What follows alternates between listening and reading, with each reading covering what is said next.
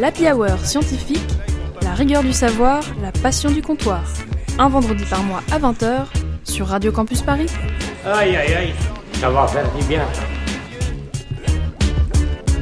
Salut les buveurs et haut les verts Nous vous souhaitons la bienvenue à notre fier tablé pour ce premier épisode de la saison. Tablé un peu spécial puisque nous sommes en immersion totale, en direct différé, depuis la rue de la Soif à Rennes. On en rêvait, on l'a fait, on a pu enfin enregistrer dans un bar et on remercie surtout l'annexe qui nous a permis de réaliser ce rêve et qui de fait devient le meilleur bar de Rennes selon notre classement improvisé des meilleurs bars de Rennes. Alors pourquoi Rennes? Bonne question à laquelle je répondrai bah pourquoi pas, bande de Parisiens auto-centrés que vous êtes. Bon, la vérité c'est que ça a sans doute à voir avec notre invité que je vais bientôt vous présenter. Donc pour commencer cette saison, nous vous avons choisi un thème euh, bah, bien de saison. Que ce soit à Paris ou à Rennes, la chasse est maintenant ouverte dans toute la France. Alors on plonge la tête la première dans un sujet, on peut le dire, qui déchaîne les passions et qui est au cœur de l'actualité avec quelques défaites récentes pour les chasseurs, avec l'interdiction de la chasse à la glu pour la saison de chasse actuelle et de la chasse à la tourterelle des bois. Le souffleur de main. Oui, on est à côté des toilettes. hein. Euh, mais au-delà des lois et décrets qui l'encadrent, la chasse, c'est aussi une guerre de communicants. Entre les associations de protection de la nature et les fédérations de chasse, les arguments tendent à la généralité et parfois, plus c'est gros, plus ça passe. Si en 2018, la revendication des chasseurs comme premier écolo de France avait fait parler, celle de cette année était assez unique en son genre. Avec la chasse, retrouvez votre vraie nature. Alors Il est comment mon chevreuil quinoa Dans tout ce tintouin, c'est difficile de savoir de quel côté penche la balance si sacrée de la vérité. Alors la chasse. Bueno ou pas bueno? Et pour répondre à cette question existentielle, nous avons recueilli la fine fleur des soifards de France et de Navarre, Pierre-Yves Lanarco, urbaniste de la bande. Anarcho-urbaniste, oui, bon, pourquoi pas. Bonjour Marion, bonjour à tous. Oh bah je tente des trucs, ça va. hein. Tiphaine, la normande au col roulé. Salut T'as un col roulé, c'est pour ça que je dis ça. C'est vrai, et je suis normande. En Bretagne Camille, l'enthousiaste aux aisselles poilues. Et Eh oui, j'ai des aisselles poilues et j'en suis fière. C'est beau, il faut revendiquer. Et enfin Agathe, la pourfendeuse de fake news à lunettes. Le meilleur pour la fin. Bonjour à tous. Et votre serviteuse, mais pas serveuse, moi donc, Marion, la meuf qui présente. Voilà, aucune autre caractéristique pour moi. Mais donc à ces joyeux lureaux, on peut quand même ajouter quelqu'un de sérieux, un expert. Bonjour Simon Cholet. Bonjour. Donc tu es écologue, botaniste de formation, maître de conférence à l'université Rennes 1.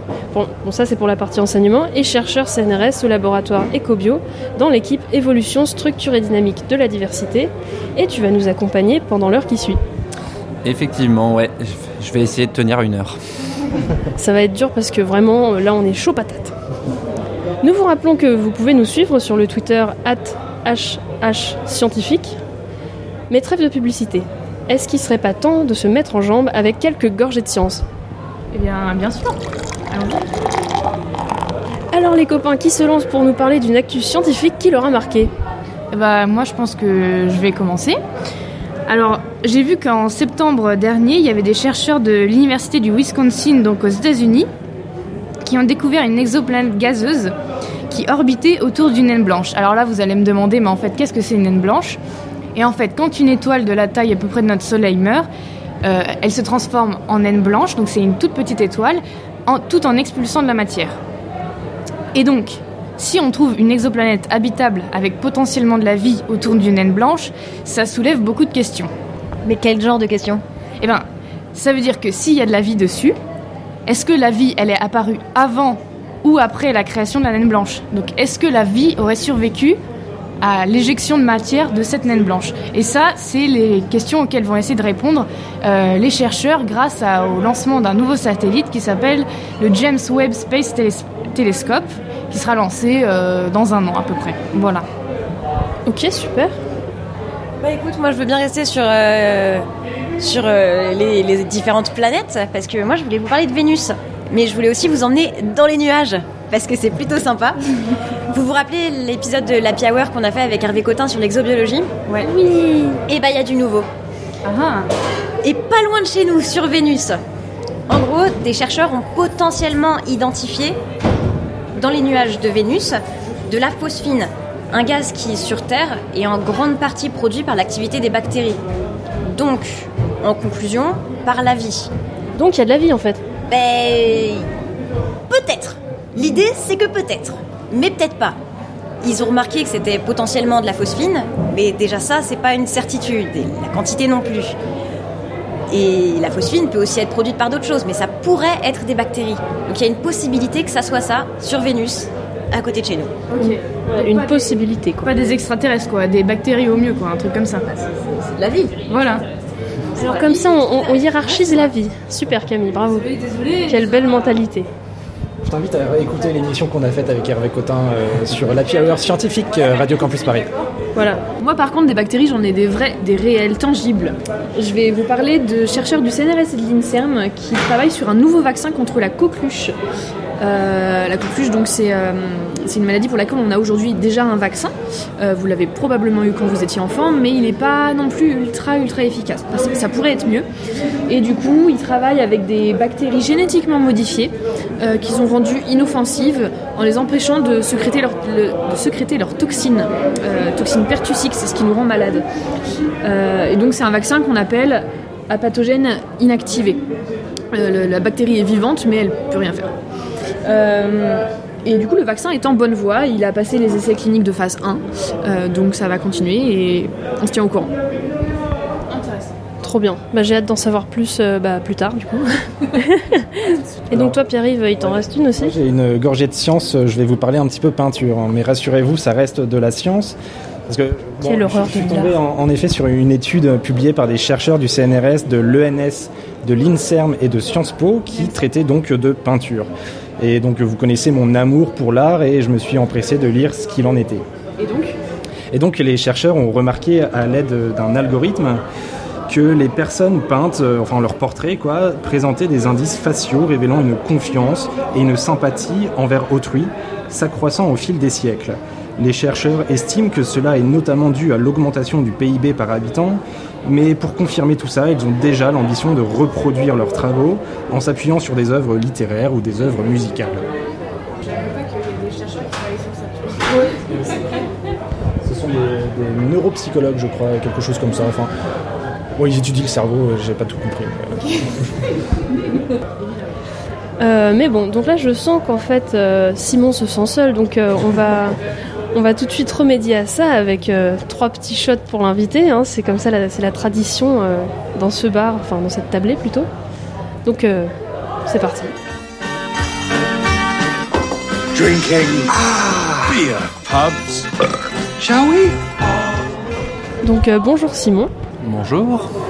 Rebonjour, ouais, du coup. Euh, Est-ce que tu peux nous dire un peu plus précisément sur quoi tu travailles et qu'est-ce que tu enseignes euh, globalement? Alors, euh, ma, pa- mais mon activité de recherche, c'est en écologie végétale principalement. Euh, je travaille sur pas mal de sujets en fait ces dernières années. Je travaille beaucoup en fait sur des questions de conservation de la nature et en particulier en écologie végétale. Donc moi, ce qui m'intéresse, c'est les communautés végétales dans les milieux naturels bretons, beaucoup, et aussi une partie un peu plus exotique où je travaille euh, au Canada sur des îles perdues, l'archipel d'Aïdagway. Et mon activité d'enseignement, eh bien, j'enseigne à l'université de Rennes, du coup, euh, beaucoup l'écologie de terrain, les biostatistiques et l'écologie en général. Ok super. Et donc du coup euh, par rapport euh, à la chasse, quel est le lien entre ton domaine et la chasse? Parce que bon du coup directement comme ça on se dit pas que la, botanique ou les communautés végétales c'est un lien direct. Alors, le lien avec la chasse, il est effectivement un peu indirect, mais en fait, moi, j'ai beaucoup travaillé, en particulier pendant ma thèse, et je continue à travailler là-dessus, c'est sur l'effet des grands herbivores sur les communautés de plantes et d'oiseaux. Donc, en gros, comment est-ce que, quand les grands herbivores deviennent très abondants, ça peut poser euh, des questions sur ce qui se passe dans, dans les forêts en particulier et du coup le rôle de la chasse dans la régulation de ces grands herbivores. Donc je pense que c'est pour ça que j'ai été repéré comme potentiellement intéressant pour l'émission. On a choisi la bonne Exactement. personne, hein, euh, ouais c'est fou en fait. euh. Ouais. Étrangement, On croise des gens dans les bars et puis euh, c'est exactement l'expert qu'il nous faut. Ouais, c'est incroyable.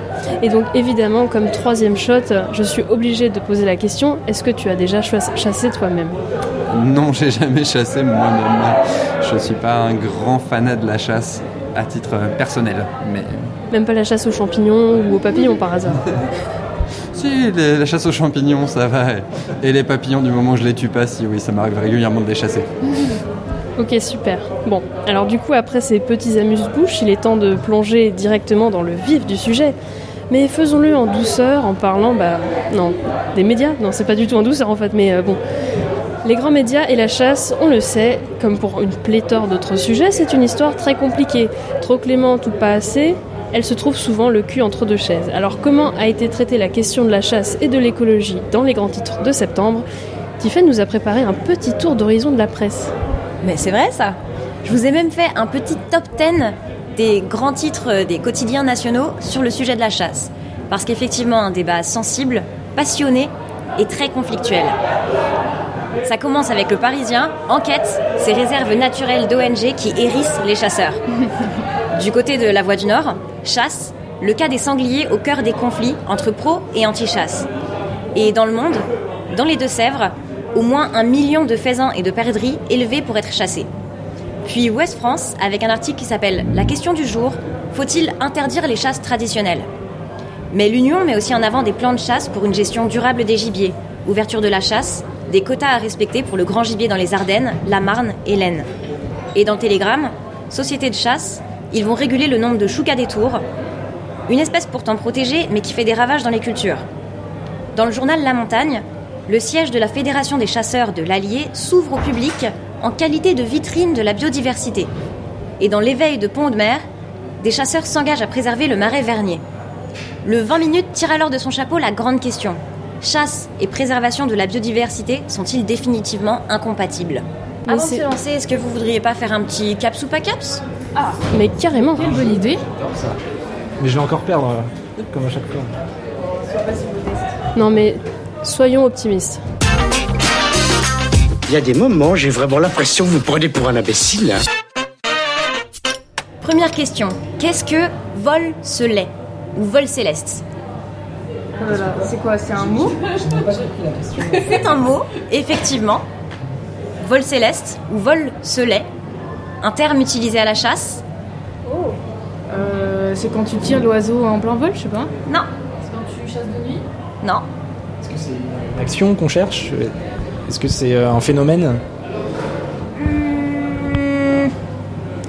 Difficile à répondre. Une expression qui est utilisée à la chasse pour... euh, effectivement, elle va entraîner une action, mais c'est plus pour faire remarquer quelque chose. Ah, c'est quand- c'est- Est-ce que c'est quand le chien euh, se met un peu au- aux aguets euh, Non? Non. Mais est-ce que c'est un truc qui, qui, qui, chi- enfin, qui crie quoi? Genre euh, entre chasseurs en mode euh, vol soleil, vol soleil. comme Ça ça. peut entraîner euh, le fait de tirer, euh, de, de souffler dans une corne pour faire un, un bruit de trompette, je sais plus comment ça s'appelle. Un corps, voilà. Mais ouais. C'est-. Par exemple, les chasseurs vont marcher dans la forêt, ils vont apercevoir quelque chose et ils vont dire vol soleil. Bah, genre, le, le gibier en fait. Des traces? Ouais, des traces. Ah, donc quand ils voient des traces, ils disent ça. C'est ça. Ça, en gros, ça peut vouloir dire vois le ce lait ou vois le cerf. Et c'est une expression qui a été, euh, ça, ça part de vieux français, ça a été euh, abrévié et ça a donné vo- vol ce lait. Voilà. Et du coup, on peut dire vois le cerf et il remarquait la trace, l'empreinte de l'animal euh, dans la forêt pour l'identifier et dire il est là, on le suit. Mais au passage, c'est aussi une bière bio Ah. brassée dans la haute vallée de Chevreuse, une, Incroyable. un endroit, une forêt si douce et si sublime. Elle vient de là, hein, c'est euh, c'est- c'est totalement biaisé. Ne l'écoutez pas. C'est pas du tout biaisé. N'y allez pas. Jamais. Voilà. Donc, vol ce lait, voit le cerf. Ok. Donc moi je retiens la bière surtout. euh, faudra la goûter. Très hein. bonne bière, très goûter. sympathique. Deuxième question. C'est une question qui est à l'examen euh, du permis de chasse. Aïe aïe aïe. Est-ce qu'on va avoir notre permis aujourd'hui? En France, j'ai le droit de chasser petit A, les rapaces nocturnes, petit B, les rapaces diurnes, petit C, aucun rapace, petit D, un rapace qui m'attaque. Cette question-là n'était pas dans l'examen, mais enfin, Moi, je dirais aucun rapace aussi. Euh, rapace qui m'attaque. Aucun rapace. Moi je, moi, je dirais euh, un rapace qui m'attaque, genre ils sont méchants et tout. Eh non, on n'a pas le droit d'attaquer un rapace, de chasser un rapace, même s'il t'attaque. D'accord. Tu- D'accord, je le saurais. Tu cours. Il y a pas de chance, il t'attaque. Et dernière question, les amis, un peu insolite. Et je suis partie chercher ça chez nos amis voisins américains. Peut-être pas voisins, peut-être Oui, pas amis, D'accord. mais les Américains. En 2018, un chasseur nommé David Berry Jr. était membre d'un groupe de braconniers qui se sont fait arrêter dans l'état de Missouri. Pour le contexte, je vous passe le détail des infractions au code de chasse, genre euh, aveugler les animaux, tirer d'une voiture en mouvement, et, et j'en passe beaucoup. Mais dans l'ensemble, ils ont tué des centaines de cerfs sur plusieurs années, parfois juste pour récolter les bois ou les, ou les têtes pour trophées de chasse et les vendre. À votre avis, ce fameux David Berry Jr., en plus d'un an de prison et de la perte du permis de chasse à vie, quelle peine a-t-il reçu? Petit A. Placer un poster de Bambi dans sa cellule. Petit B. Regarder le film Bambi une fois par mois. Petit C. Monter une pièce de théâtre en prison en jouant Bambi. Vraiment quelque chose. Je me demande si c'est pas le Je truc dirais, avec je dirais poster. le petit poster. B, regardez Bambi une fois par mois. Moi je dirais le- la pièce de théâtre, ça serait incroyable. Ouais, je, je pense aussi la pièce de théâtre. Le gars euh, en mode Bambi et tout. euh. Je sais plus, mais ça me dit quelque chose cette histoire. C'est regarder Bambi Eh oui, c'est regarder Bambi une fois par mois pendant son incroyable. séjour en prison. Et c'est la vraie sentence du juge. Mais c'est c'est incroyable. C'est génial en fait. Ouais. Et voilà, mais c'était tout pour le Caps ou pas Caps. Bien joué à Merci vous. Tiffany. Merci. Je trouve qu'on a été excellent. Le bon chasseur, c'est un gars, bon, bah, il a un fusil, euh, un fusil, il, il voit un truc qui bouge, euh, il, il tire, mais Bah, c'est pour la même chose, quoi. Bon, il y a le bon chasseur, puis il y a le mauvais chasseur, hein, il y a le viandard, puis il y a le non-viandard. Bon, donc lui, en l'occurrence, là, la personne dont tu parlais, c'était un mauvais chasseur. Mais heureusement, ils ne sont pas tous comme ça. Et c'est en partie ce qui dégoûte une partie des chasseurs des débats sur la chasse, c'est d'être représenté uniquement par le sketch des inconnus. euh, Bon, mauvais chasseur, euh, tout ça, c'est des gros foulards. euh, Voilà, qui ne réfléchissent pas et qui n'ont aucune connaissance sur la nature. Mais du coup, qui sont les chasseurs? Camille, je sais que tu as fait beaucoup de recherches là-dessus. tu nous as concocté quelques petits chiffres. Exactement, j'ai enquêté des mois dans la cambrousse, partout, partout, pour vous dé- dégoter des chiffres du tonnerre. Donc bon, en vrai, c'est pas vrai du tout. Je suis juste allée sur le site euh, de la Fédération nationale des chasseurs et je vous ai recueilli quelques chiffres, graphiques, etc. Alors, sur le site de cette fédération de chasseurs, il est dit qu'un bon chasseur ou un chasseur, c'est en fait quelqu'un de passionné qui participe concrètement à la protection de l'environnement, à la défense de la biodiversité et à la vitalité des territoires ruraux. Bon, après ça, ça pourrait être euh, un- une devise pour un peu n'importe quel assaut euh, militante écolo. Bon, on repassera. Mais moi, je me demande en vrai, vraiment, qui sont ces chasseurs, tu vois? Et toujours selon la FNC, il y aurait près de 1,1 million de chasseurs pratiquants, et cette activité serait la troisième activité de loisirs des Français.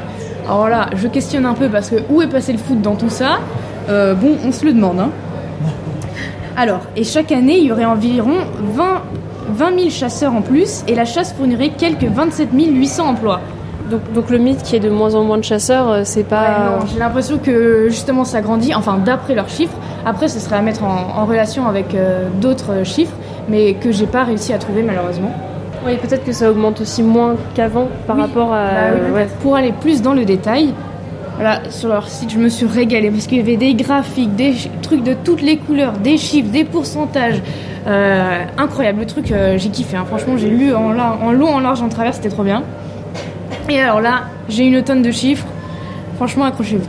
Alors, pour vous faire un résumé, 55% des chasseurs sont des actifs. 47% ont moins de 55 ans. 2,5% sont des femmes. À en peu gros, euh, pour la parité, euh, c'est pas encore méga ouf quoi. Mais attendez, j'ai d'autres chiffres parce que là, il y en a pas beaucoup quand même. Bon, alors, 39% sont des cadres ou des professions libérales. Donc, on a toujours l'image du chasseur, euh, le, euh, il- illettré, etc. Mais c'est absolument pas vrai, d'accord? Oui, d'accord. Voilà, bon. 21% sont des employés, 15% des ouvriers. Et alors là, ça y est, vous vous dites, j'en ai fini avec les chiffres, elle nous a saoulés, etc. Et mais non, j'ai pas fini de vous assommer avec tous ces chiffres.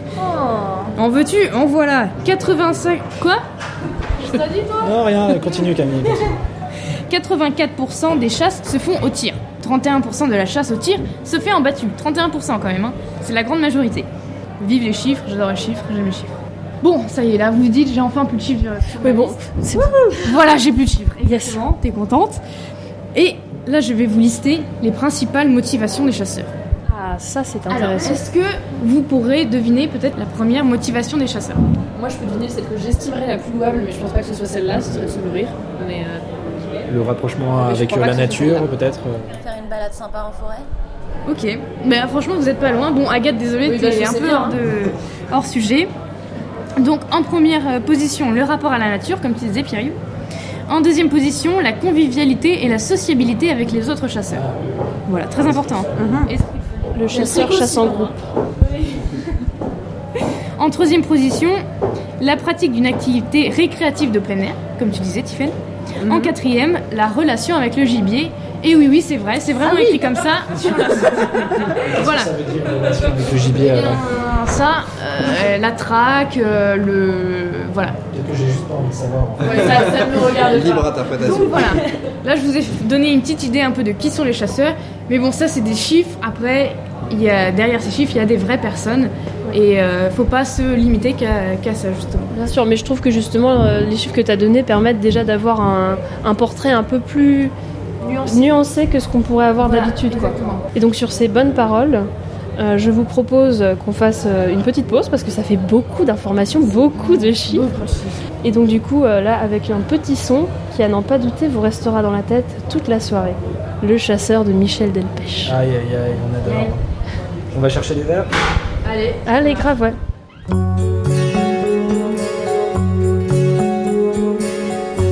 Il était 5 heures du matin, on avançait dans les marais, couverts de brume. J'avais mon fusil dans les mains, un passereau prenait au loin de l'altitude. Les chiens pressés marchaient devant dans les roseaux. Par-dessus les temps, soudain j'ai vu passer les oies sauvages. S'en allaient vers le midi, la Méditerranée. Un vol de perdreaux par-dessus les champs montait dans les nuages. La forêt chantait, le soleil brillait au bout des marécages.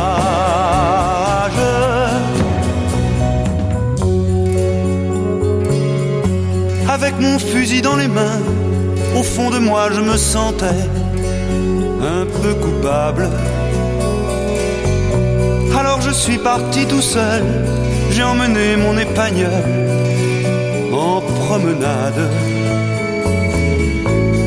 Je regardais le bleu du ciel et j'étais bien. Par-dessus les temps, soudain j'ai vu passer les oies sauvages. Elles s'en allaient vers le midi, la Méditerranée.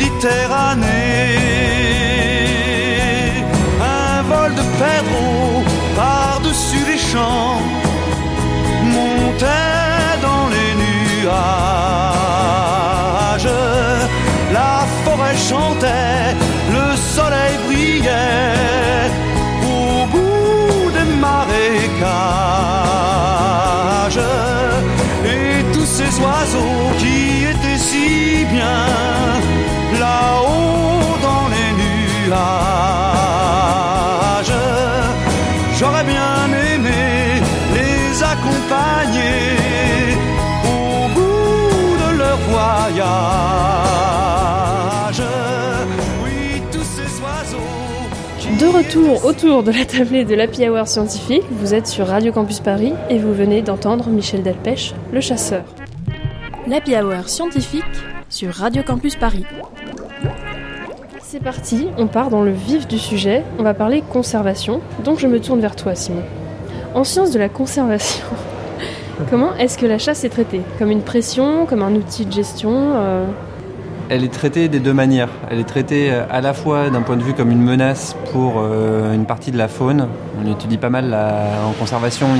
En particulier, pas trop sous nos latitudes, on va plutôt dire euh, en Afrique, en des études qui sont faites en Amérique du Nord, pas mal sur les dégâts causés par la chasse sur les populations sauvages, en particulier d'espèces rares. Après, il y a toute une autre partie de la conservation qui, elle, voit plus les choses de manière un peu plus intégrée, on va dire, à l'échelle écosystémique, et où là, du coup, la chasse est plutôt vue comme un moyen de régulation des populations, en fait, comme un moyen d'éviter la prolifération de certaines espèces. Et Donc c'est donc euh, de cette partie-là que les chasseurs, euh, enfin c'est cette partie-là qu'ils vont, utiliser pour euh, justement parler de conservation et du fait que ce sont les premiers écolos de France et que et que justement ils aident à réguler les espèces. Dans les parcs naturels régionaux, par exemple, ils essayent d'intégrer la chasse comme euh, moyen de gestion parce que c'est culturel, euh, qu'on peut pas s'en défaire comme ça, etc. Quoi. Ouais, alors carrément. Le, fait de l'argument qu'utilisent les chasseurs est pas forcément toujours le bon à mon sens. Il y a effectivement euh, une utilisation de la chasse, enfin de l'argument biodiversité par les chasseurs. Il peut être double. Euh, D'un côté, effectivement, la régulation de certaines populations qui ne sont plus par des euh, phénomènes naturels, typiquement les prédateurs. Donc là, dans ce cas-là, le- le- les chasseurs ont tendance à, se, dire qu'ils jouent le rôle finalement de ces prédateurs. Ils vont euh, éviter la prolifération des espèces. Après, il y a aussi tout un côté de ce qu'ils appellent l'entretien du territoire, et ça peut être aussi des opérations de renforcement de population, typiquement sur euh, les espèces d'oiseaux, euh, des perdrix, des faisans. Ça, euh, les, populations sont tellement faibles maintenant qu'en gros, si chaque année les chasseurs relâchent pas des oiseaux, il y en a plus et il y aurait plus de chasse possible. Dans l'esprit de beaucoup de chasseurs, il n'y a pas forcément de distinction entre ces deux aspects. Dans l'esprit des écologues, il y en a une énorme. Introduire chaque année des faisans pour les chasser, c'est pas forcément. On peut pas parler de. Parler d'un intérêt pour la nature. Euh, par contre, réguler les populations de grands herbivores, par exemple, parce qu'il n'y a plus de grands prédateurs pour les réguler, là, ça peut devenir vraiment très intéressant. Donc, je pense que dans la communication que font les chasseurs, il y a vraiment de, il y a de tout, quoi. Il y a des aspects très, ça part de quelque chose qui est vrai. C'est pas tout le temps le cas non plus. Il me semblait avoir lu une étude euh, justement sur euh, le fait que les sangliers, il y a eu des gros justement des, des lâchers de sangliers pendant les années euh, 70 justement, et que en fait c'était des hybrides qu'ils avaient relâchés, qui étaient euh, des hybrides entre des sangliers euh, sauvages et des cochons euh, et des cochons, et que ces hybrides étaient justement beaucoup plus productifs en termes de, de descendance que les sangliers sauvages. Bah, ça avait créé des problèmes et que du coup le sanglier, la population de sanglier a explosé par rapport à avant, où je crois qu'elle était justement en voie de, disparition. non Ouais, sur le cas des sangliers, en fait, tous les grands herbivores, donc sangliers, cerfs et chevreuils pour la, pour la France, euh, c'est à peu près les mêmes, euh, la même situation en fait. En gros, ce qui s'est passé, on a surchassé ces espèces-là pendant, euh, en gros, à partir du 19e siècle, quand la chasse est devenue ouverte à tout le monde. Avant, c'était réservé aux, riches et aux nobles. La chasse, est- c'est depuis la Révolution française, on a ouvert la chasse au peuple, ce qui a été une chose très bien, puisqu'en gros, ça a permis de, bah, de nourrir les gens pour le coup on a fortement réduit les populations. En gros, on considère que les populations de grands herbivores, la plupart d'entre eux, elles ont quasiment disparu en France pour euh, toutes ces espèces-là. Dans les années 70, on était au plus bas. Toutes les populations de grands herbivores avaient été très très très fortement réduites. Et là, on commençait à arriver les plans de chasse. En gros, on a commencé à réguler la chasse. Et on a assisté à une très forte augmentation des populations de grands herbivores en France et dans toute l'Europe, en fait. hein. Et euh, additionné à ça, les chasseurs ont voulu essayer de sauver ces espèces. Ce qu'ils ont fait, avec un très grand succès, en fait. Et effectivement, ils ont aussi réintroduit, réintroduit parfois des hybrides, probablement pas que des hybrides, on sait pas trop, en fait. C'était euh, une époque où il y a eu assez peu de on n'était pas, on avait un niveau déontologique de l'introduction d'animaux euh, un peu moindre que maintenant, donc du coup, en gros, on s'est pas posé beaucoup de questions, on a introduit beaucoup, beaucoup, beaucoup d'espèces. Ça a marché, ça a même très bien marché. On a, au début, on a vu ça comme un succès en fait. On s'est dit, bah, pour une fois, euh, on est capable, et les chasseurs, y compris, sont capables euh, d'avoir un succès, de faire augmenter les populations de grands herbivores. Et ça a probablement, dans pas mal de cas, trop bien marché. En fait, on commence à avoir maintenant des populations juste ce qu'on appelle surabondante de grands herbivores, c'est-à-dire que dans pas mal de régions de France, en particulier dans l'Est, là où il restait en fait des chevreuils, des cerfs et des sangliers, ces populations ont très fortement augmenté et du coup on considère que ben, maintenant il y en a trop. Mais moi du coup j'avais une question, euh, parce qu'on dit qu'il y en a trop, mais en fait qu'est-ce que ça implique euh, concrètement qu'il y en ait trop euh ça, ça dépend, il y a plusieurs avis qui dit qu'il y en a trop. Les premiers à se plaindre généralement c'est les forestiers. En fait les forestiers eux ont un n'ont pas envie qu'il y ait beaucoup de grands herbivores parce que ça va nuire à la régénération forestière. Donc du coup, on va plus avoir de jeunes arbres. Donc du coup, euh, les forestiers vont, vraiment se plaindre parce que de, cette très forte augmentation des populations. Les autres qui commencent à se plaindre et qui n'ont pas réalisé pendant très longtemps que, enfin en fait, ils voyaient pas le problème. Bah, en fait, c'est les naturalistes, les écologues, les gens qui s'intéressent à la nature finalement, qui commencent à se rendre compte que euh, finalement, le fait d'avoir des très très fortes populations de grands herbivores, ça peut nuire à toute la flore sauvage et y compris aussi à la faune, euh, en particulier les oiseaux et les insectes. Donc en fait, depuis, euh, depuis pas mal d'années, en fait, enfin depuis quelques années plutôt, ce qu'on commence à se rendre compte, c'est qu'on a une l'augmentation très forte de ces grands herbivores. Ça va consommer une grosse partie des plantes qui poussent naturellement dans le sous-bois la disparition de ces plantes, ça induit des effets en cascade, en premier sur les insectes, puis sur les oiseaux. Donc du coup, en gros, on a une chute des oiseaux forestiers qui est liée à l'augmentation des grands herbivores. Donc du coup, euh, ça, c'est à ce moment-là qu'on dit trop. Alors trop, c'est toujours pareil, hein, c'est très anthropocentré comme vision, mais on considère quand même que dans un cas de conservation de la biodiversité, ça peut même poser des problèmes. Ça a été beaucoup étudié en Amérique du Nord parce que l'augmentation des populations a commencé plus tôt, euh, et ça commence à arriver pas mal euh, maintenant aussi en Europe de l'Ouest et en France y compris. Est-ce que éventuellement, euh, donc en France, comme il n'y a pas les mêmes, euh, les mêmes quotas de population, le même nombre d'espèces en fait, euh, en fonction sur tout le territoire français, est-ce qu'il y a des quotas de chasse différents? Est-ce que c'est adapté en fonction des territoires en fait, des espèces qui y vivent vraiment? Ouais, complètement. Les quotas sont, en fait, les quotas sont déterminés de manière départementale. C'est-à-dire qu'en gros, chaque année, on a un plan de chasse. Donc, il y a une discussion entre l'État et les chasseurs pour déterminer quel est euh, le bon taux euh, d'animaux à, chasser. Alors ça c'est pour les. Là je parle toujours de la grande faune. Hein. Euh, si on, il y a aussi des quotas de chasse sur d'autres espèces qui sont pour le coup potentiellement plus discutables. la régulation des populations de canards, c'est pas vraiment. Il n'y a pas a pas beaucoup de surabondance de canards actuellement. On est plutôt sur des déclins de population. Donc du coup, on est, ça c'est vraiment pas la même chose. Est-ce que les, animaux qui sont, qui sont chassés, ils sont euh, consommés ou, c'est vraiment ils sont chassés parce qu'il y en a trop et du coup on les tue parce qu'il faut euh, les tuer quoi euh, Non, non, non. Ils sont chassés. Alors, à part extrême exception, on va dire, tous les animaux sont, consommés en fait. C'est l'objectif, c'est de réguler les populations, mais tout en assurant une source de viande pour les chasseurs. En gros, voilà, l'idée, c'est que D'ailleurs, on est dans une situation assez euh, un peu étrange où en fait c'est finalement plutôt les défenseurs de la nature qui voudraient qu'il y ait plus que les quotas soient plus hauts et les chasseurs atteignent pas les quotas, ne chassent pas tout ce qu'ils auraient le droit de chasser, euh, parce que eux veulent, en fait, euh, l'objectif pour un chasseur ou une fédération de chasse, c'est de tuer des animaux. Donc mine de rien, ils veulent qu'il y en ait. Donc en fait, eux, ils ont toujours tendance à à pas atteindre les quotas pour être sûr que euh, quand il y en aura l'année prochaine et qu'il y en aura suffisamment pour que chacun puisse en avoir un ou quelque chose comme ça. Euh, voilà.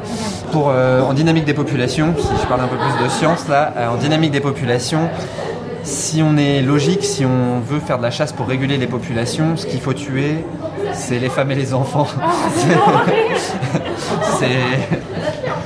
en gros, si on chasse pas les femelles et on chasse pas les jeunes, on régule pas les populations. Chasser un mâle, ça sert strictement à rien. Des mâles, il y en aura toujours assez dans une population animale. Donc en gros, c'est jamais eux qui déterminent le nombre d'individus dans la, génération suivante.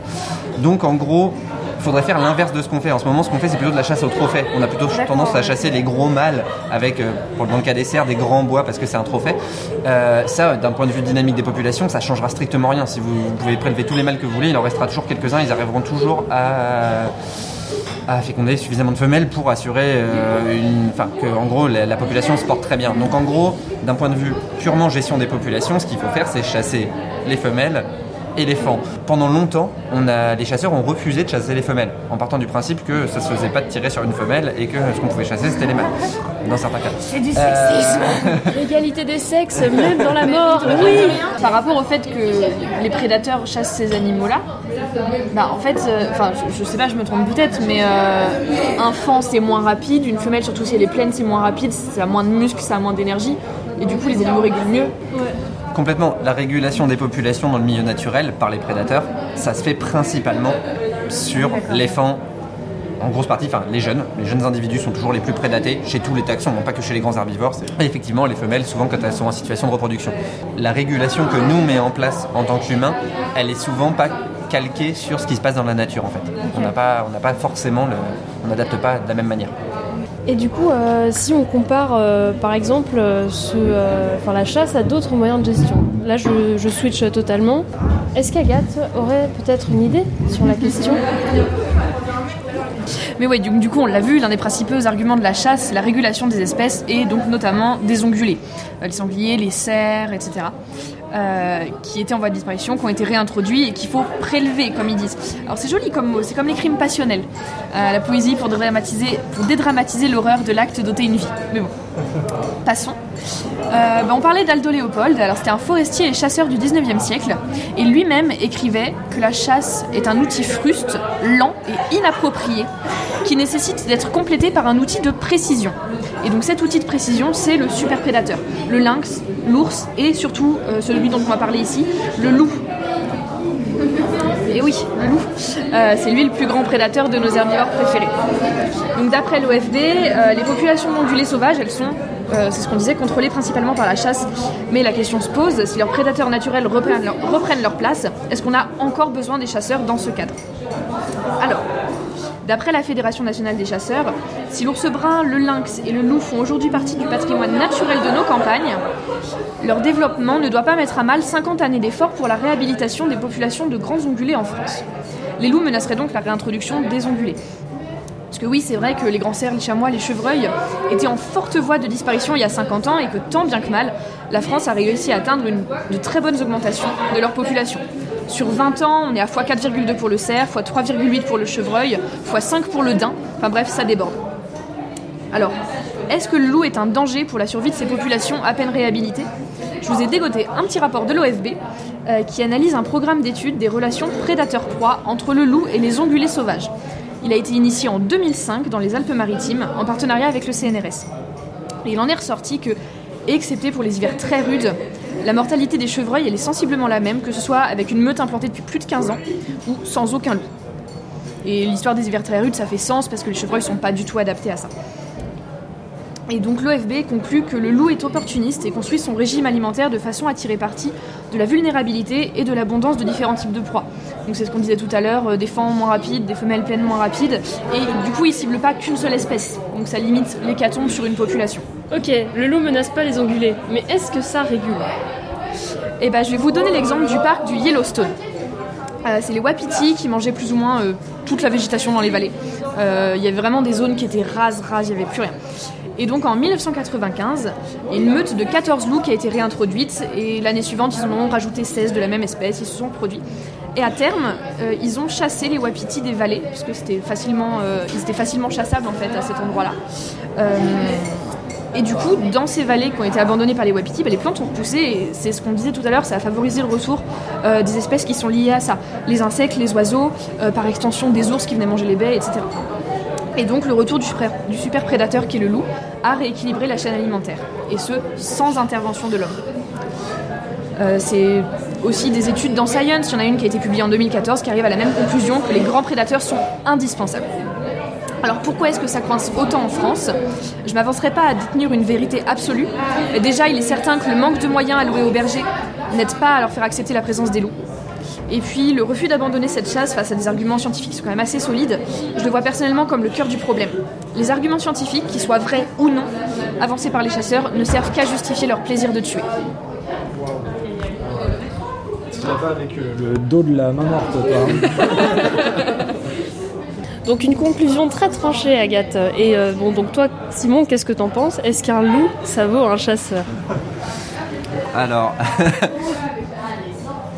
j'aurais tendance à dire qu'un loup, ça vaut beaucoup plus qu'un chasseur pour le réguler les populations. C'est-à-dire qu'en gros, le loup, il est là en permanence. Le chasseur, il va être quelques jours dans l'année, à une période de chasse particulière. Le loup, il génère un truc qu'on appelle, euh, qui est un domaine scientifique en fait qu'on a appelé l'écologie de la peur. En fait, ce qu'on se rend compte, c'est que ce qui est le plus important dans la régulation des grands herbivores par les grands prédateurs, c'est pas l'acte de tuer, c'est-à-dire qu'en gros, c'est pas le nombre d'animaux qu'ils prélèvent, c'est plutôt la peur qu'ils génèrent chez les herbivores. C'est-à-dire qu'en gros, les animaux vont devoir être vigilants. Euh, si, si on regarde un cerf, si on regarde la tête qu'a un cerf, ça a des grandes oreilles. C'est pas pour récupérer de l'herbe. Euh, pour manger de l'herbe, il n'y a pas besoin d'avoir des grandes oreilles et des sens super développés. Donc en gros, ça veut dire que l'évolution les a construits pour éviter leurs prédateurs, parce que c'est la plus grosse pression qu'ils ont à subir dans leur vie en fait. Et donc du coup, en gros, une énorme partie du budget énergétique des grands herbivores, c'est la défense contre les prédateurs. Pourquoi? Parce qu'en fait, un prédateur, on ne peut pas juste courir vite quand il arrive, il faut être capable de le détecter. Donc en gros, on est obligé d'être vigilant en permanence en tant que grand herbivore, et ça, ça coûte énormément d'énergie. Ce qu'on se rend compte, c'est que dans les populations qui ne sont pas prédatées, le taux de reproduction est deux fois deux fois et demi plus grand que euh, dans les populations où il y a présence de prédateurs. Donc même si les loups mangent pas beaucoup de cerfs, de wapitis, de chevreuils ou ce que vous voulez, ils vont faire peur à ces animaux-là et du coup ces animaux vont moins se reproduire. Et c'est ça en fait qui permet d'avoir des populations euh, plus faibles et d'éviter l'explosion des populations de grands herbivores. Donc j'aurais tendance à dire que un loup est plus efficace qu'un chasseur pour réguler les populations. Après, savoir que est-ce que partout euh, les loups peuvent remplacer les chasseurs? Non, je pense pas. Je pense que dans certains cas, les loups ne reviendront pas. Et donc du coup, il y a des zones où les chasseurs auront toujours un rôle à jouer dans la régulation des populations. Mais c'est clair que pour moi, je le vois pas comme un truc en opposition, mais plutôt un truc complémentaire. Les chasseurs peuvent, euh, dans certains cas, euh, prévaloir leur rôle en fait de prédateur, de remplacement des prédateurs, mais ils peuvent pas non plus dire qu'en gros le loup ne serait pas, euh, jouerait pas ce rôle-là. Le loup le joue très très bien. C'est. euh, Est-ce qu'on pourrait pas déguiser des chasseurs en loups euh, pour faire peur au gibier sur ces bonnes paroles, on va faire une pause musicale. The Hunting Song de Tom Lehrer.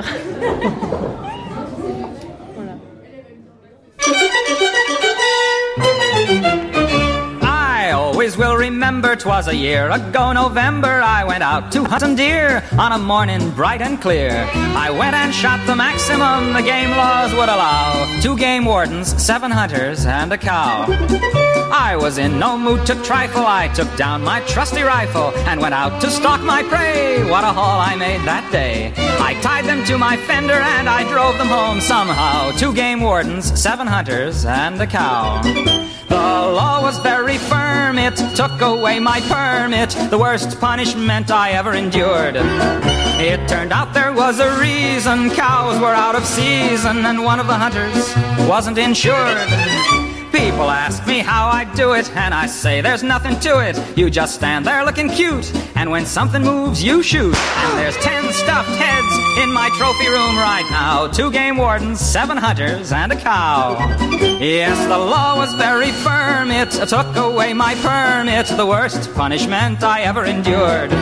It turned out there was a reason cows were out of season, and one of the hunters wasn't insured. People ask me how I do it, and I say there's nothing to it. You just stand there looking cute, and when something moves, you shoot. And there's ten stuffed heads in my trophy room right now two game wardens, seven hunters, and a purebred Guernsey cow.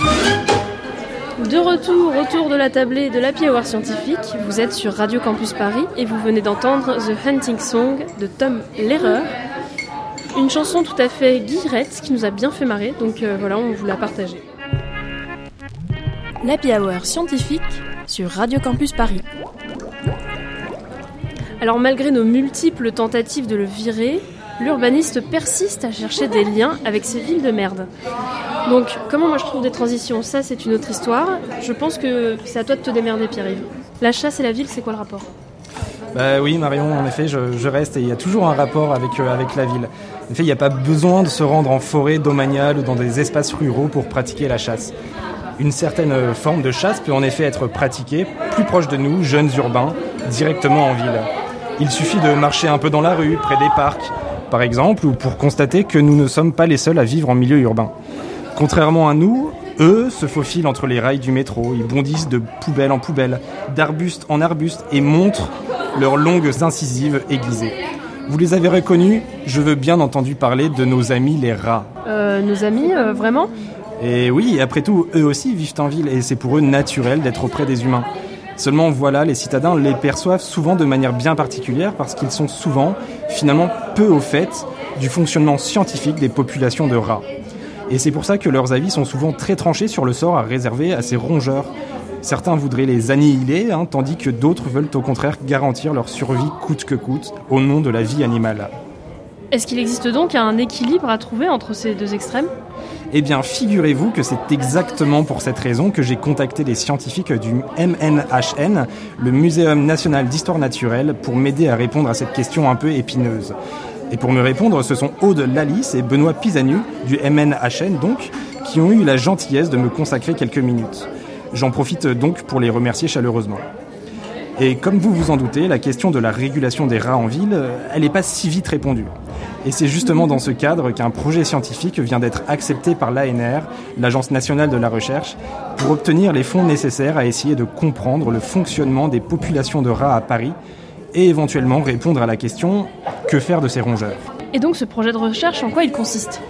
Eh bien, il s'agit donc d'un projet qui vise à mieux comprendre les populations de rats qui vivent à Paris. Comme me l'ont indiqué les chercheurs, les rats sont en fait assez bien connus expérimentalement, mais dans un milieu non contrôlé comme peut l'être la ville, les rongeurs sont encore très mal connus. Pour pallier ce manque de connaissances, ce projet de recherche est constitué de quatre volets principaux. Le premier consistera à étudier biologiquement, grâce à des outils moléculaires, les populations de rats. Le second volet s'attachera au rapport entre la présence de rongeurs et les agents pathogènes qu'ils sont susceptibles de transmettre. Le troisième volet consistera en l'étude de la résistance des rats à l'empoisonnement, qui semble devenir une méthode vulnérante, autrement dit nocive hein, pour le rat, de plus en plus désuète pour plusieurs raisons. Et enfin, le quatrième volet Et enfin, le quatrième volet du projet sera davantage sociologique et s'intéressera à la perception qu'ont les citadins sur les rats parisiens. Il faut d'ailleurs savoir que dans la capitale, seuls des rats bruns sont présents et a priori pas de rat noir, c'est-à-dire celui qui a par exemple participé à transmettre la peste. Donc tout reste encore à faire. Et oui, tout reste encore à faire pour essayer de comprendre de quelle manière il faut essayer de réguler ou non les rats à Paris. Mais une chose est sûre, il n'y a pas de réponse fixe, hein, valable pour toutes les situations. C'est de la dentelle, comme me l'a très bien dit Benoît Pisanu, spécialisé en biodiversité urbaine. De la dentelle? Et oui, de la dentelle Ce qu'il faut comprendre dans un premier temps, c'est que les rats bruns, hein, que certains qualifient de nuisibles, sont en fait ce que préfèrent appeler les scientifiques des espèces exotiques envahissantes. L'adjectif exotique vient du fait que le rat brun ou surmulot, ou encore rat d'égout, a été inséré en Europe depuis la Chine et depuis le début environ du 19e siècle, du fait des activités humaines. Et si la ville est leur milieu de vie, ils sont quand même susceptibles de causer des dommages, en particulier au niveau de la biodiversité, de l'économie ou encore de la santé. Et ces impacts varient selon les situations, selon le nombre de rats, etc. D'où l'idée de dentelle et l'importance donc de mieux comprendre le fonctionnement des populations de rats à Paris pour mieux s'adapter à chaque situation. Qu'est-ce qu'on va pouvoir tirer de ces connaissances Eh bien, pour vous donner un exemple, on sait de manière assez superficielle que les rats aiment les espaces verts. La volonté d'accroître la superficie de ces espaces végétalisés ne pourra donc qu'entraîner un accroissement du nombre de rats, ce qui est normal et qui, ne, et qui ne devrait pas être inquiétant. Il faut juste l'accepter. Et donc, pour répondre à ta question, Marion, ces connaissances qui nous permettront de mieux connaître l'évolution des populations de rats permettront également de mieux accepter leur présence, et donc pour les scientifiques, comme pour le grand public, d'avoir des avis plus mesurés sur la régulation de cette population qui, je le rappelle, est exotique. Et en parlant d'espèces exotiques, j'en profite pour faire passer un message aux citadins et aux collectivités. Arrêtez d'acheter et de faire venir des espèces animales et végétales non locales qui, à terme, pourraient causer des dégâts en ville. Bah oui, parce que les rats ne sont pas les seules espèces exotiques envahissantes, et si on continue sur notre lancée, ce ne sont plus seulement les animaux qu'il faudra réguler, mais aussi et surtout toutes les conneries des humains. Une bien belle conclusion et euh, vraiment encore une fois pas du tout tranchée. Moi j'aime beaucoup ce parallèle finalement entre euh, la ville et la chasse hein, et justement la gestion, la régulation des populations et même qu'est-ce qu'on appelle euh, un nuisible? Je pense avoir compris que nuisible c'est vraiment un terme qu'il faut commencer à essayer vraiment d'éviter ça a plus de sens d'appeler ces espèces-là des espèces euh, donc envahissantes ou exotiques envahissantes si elles viennent d'ailleurs, ou alors qui sont en tout cas susceptibles de causer des dégâts.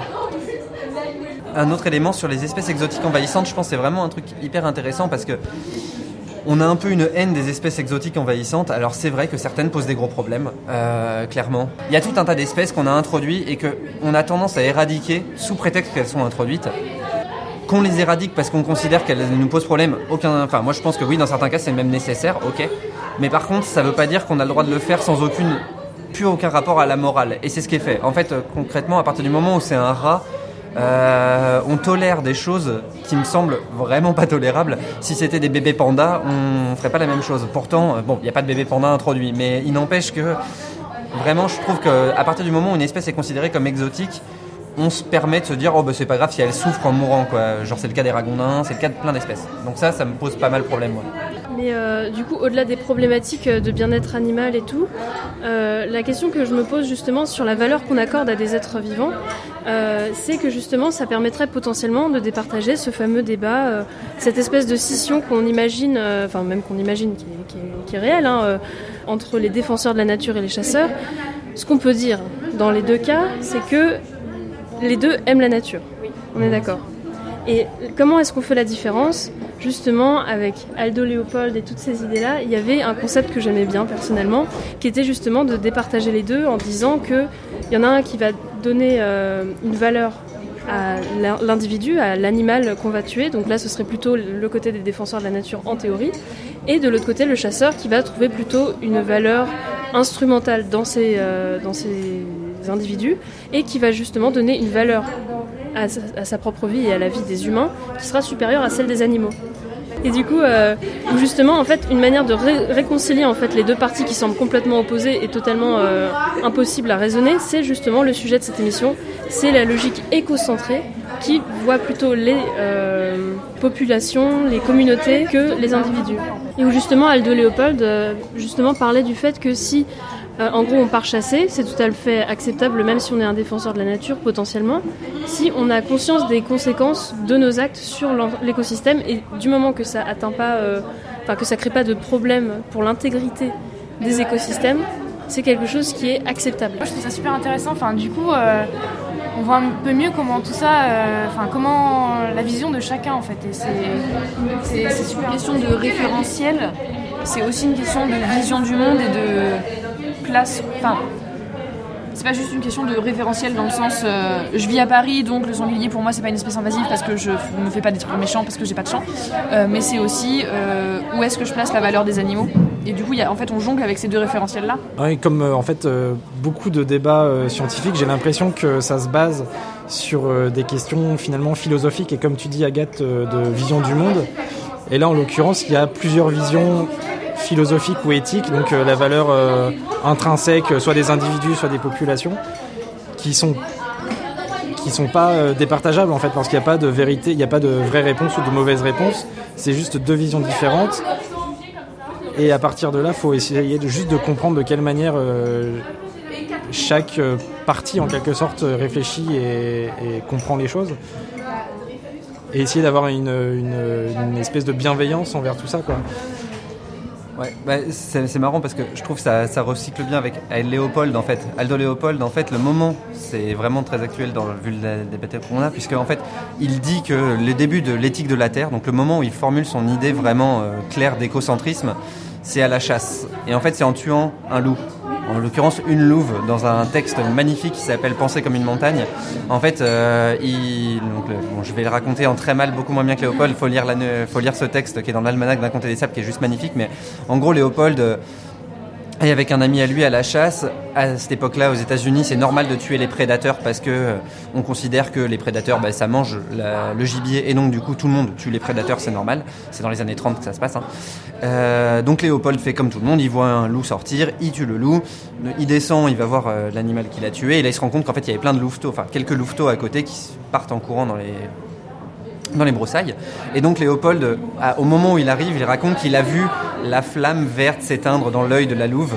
Et en fait, à ce moment-là, il dit avoir pris conscience qu'en fait, ce qu'il venait de faire, c'était pas tuer une louve, c'était tuer une montagne. Parce qu'en fait, la montagne et la louve savaient très bien que elles, elles vivaient en harmonie et elles, étaient capables de réguler les populations de cerfs. Et en fait, du coup, Léopold dit qu'il a pris conscience à ce moment-là que en fait tout ça c'était un grand un système qui était lié, ce qu'on appelle une vision holiste en, écologie, donc une vision on inclut tout dans un ensemble. Et donc Léopold a vraiment euh, réalisé ça au moment de la mort de cette louve.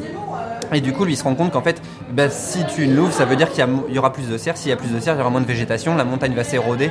Et donc, du coup, finalement, tout le système va être perturbé juste par un acte qui était complètement stupide et que les loups ont tout autant leur place que les cerfs dans cette montagne et que tout va bien.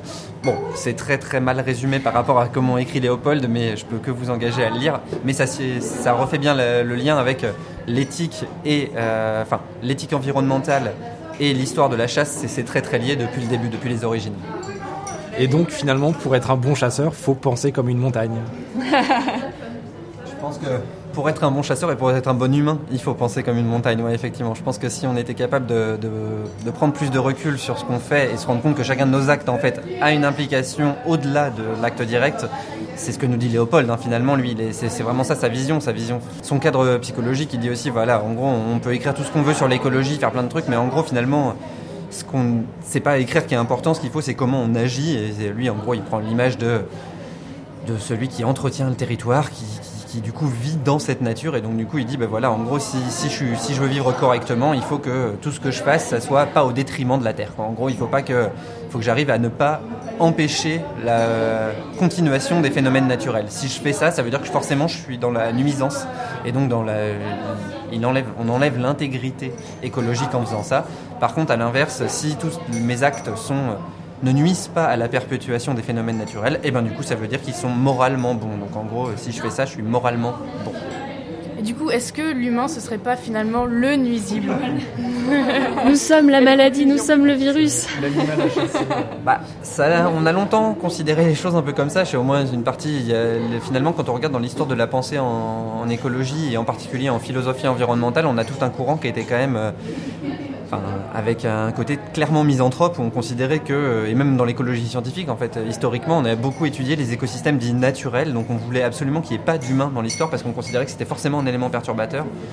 Maintenant, on est revenu à une vision un peu plus équilibrée, je dirais, où en fait, finalement, on se rend compte qu'on peut être, voilà, on peut être tous, on est fait tous partie de, euh, comme dirait Léopold une fois de plus, de la grande communauté des vivants. En gros, on est, euh, on est sur, euh, on est sur dans la même odyssée collective de l'évolution, et donc du coup, nous et les autres vivants, nous sommes dans la même odyssée, et donc du coup, on doit, euh, on se doit de maintenir cette capacité à évoluer. Quoi. En gros, ce serait ça notre le choix moral, et donc du coup, dans ces conditions-là, si on n'est pas trop intrusif, on n'est pas vraiment une espèce nuisible.